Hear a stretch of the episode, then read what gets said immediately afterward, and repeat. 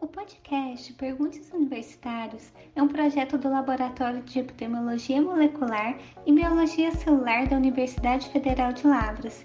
Siga também nosso Instagram, é o arroba Molecular.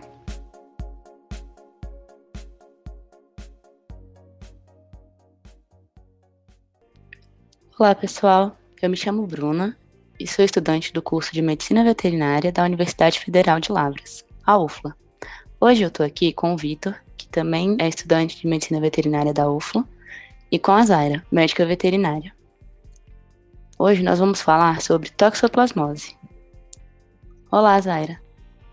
Olá, meu nome é Zaira, sou residente em clínica médica de animais de companhia do Hospital Veterinário da UFLA e hoje falaremos sobre a toxoplasmose. E Zaira, o que é a toxoplasmose? Toxoplasmose é uma doença causada por um protozoário denominado Toxoplasma gondii. Esse protozoário pode infectar todos os animais de sangue quente, inclusive o ser humano. É, Zaira, você poderia falar para a gente qual o ciclo desse protozoário e também quais são as formas de transmissão da toxoplasmose? O gato é o hospedeiro definitivo. Ele geralmente é infectado após a ingestão de carne de roedores infectados ou de carne crua, também contaminada, que os próprios tutores oferecem. Os cistos presentes nessa carne vão ser digeridos no estômago desses animais e o toxoplasma será liberado em seu intestino. E lá eles começarão a se reproduzir sexualmente. Assim, o gato é o único animal que libera nas fezes os oocistos, que seriam os pequenos ovos deste protozoário. Eles podem então contaminar o solo, a água e os alimentos. Essa liberação ocorre depois de 3 a 10 dias que o gato foi infectado e dura cerca de uma a duas semanas. A maioria dos gatos não liberam mais os oocistos depois que essas semanas acabam, Entretanto, alguns indivíduos podem voltar a liberar caso sejam reinfectados. Assim, nós temos a primeira forma de infecção, a ingestão desses ocistos através de água, verduras e outros alimentos contaminados, ou até mesmo a ingestão acidental de fezes de gatos. Por isso, a higienização de alimentos, principalmente das verduras, é tão importante. Mas há um detalhe importante: esses pequenos ovos devem ficar alguns dias no ambiente para se tornarem infectantes, cerca de 1 a 5 dias. Ou seja, Fezes frescas de gatos não contêm a forma infectante do protozoário e, portanto, não são capazes de provocar a doença. Esses ossiços não só infectam os humanos, mas também outros animais que podem ingerir os alimentos ou água contaminados. Entretanto, essas espécies, incluindo os bovinos, suínos, cães e outros animais domésticos, não irão eliminar o protozoário em suas fezes. Os ossiços, quando ingeridos por esses animais, também terão suas paredes digeridas no estômago, porém os protozoários não irão se multiplicar na parede do intestino. Eles irão penetrar a parede intestinal e se disseminar no sangue e na linfa, então se multiplicarão assexualmente dentro de células de diferentes tecidos do corpo.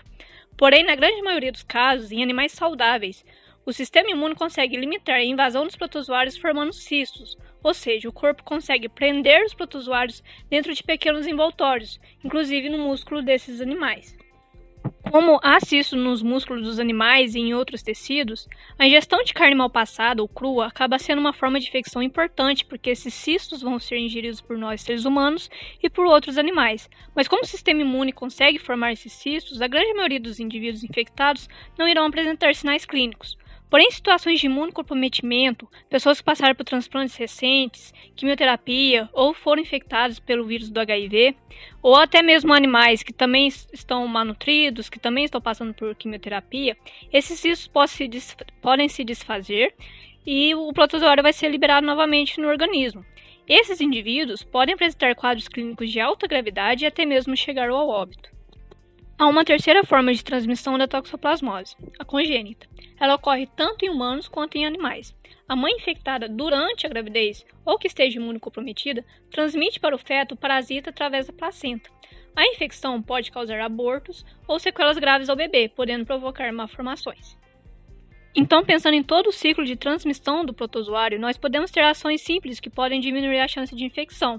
Não comer carne crua ou mal passada e nem oferecer é, essa carne para os animais de estimação, principalmente para os gatos.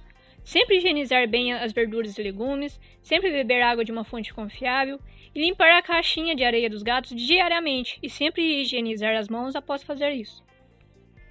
E qual o método de diagnóstico mais utilizado para detectar a toxoplasmose? Tanto em animais quanto em humanos, o método de diagnóstico mais utilizado é a sorologia. A partir dela são detectados anticorpos contra protozoários que mostram que o organismo entrou em contato com ele.